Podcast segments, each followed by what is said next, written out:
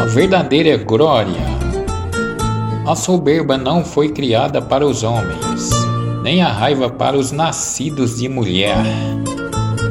É honrada a descendência que teme a Deus, mas é desprezada a descendência que transgride os mandamentos do Senhor.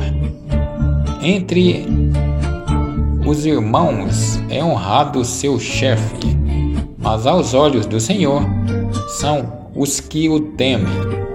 Forasteiro, migrante e pobre tem como glória o temor de Deus.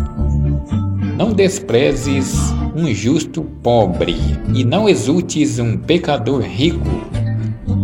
O nobre, o juiz e o poderoso são honrados, mas ninguém está acima de quem teme a Deus. Homens livres servirão a um servo sábio. Quem é prudente e disciplinado não se queixa quando é corrigido. Eclesiástico capítulo 10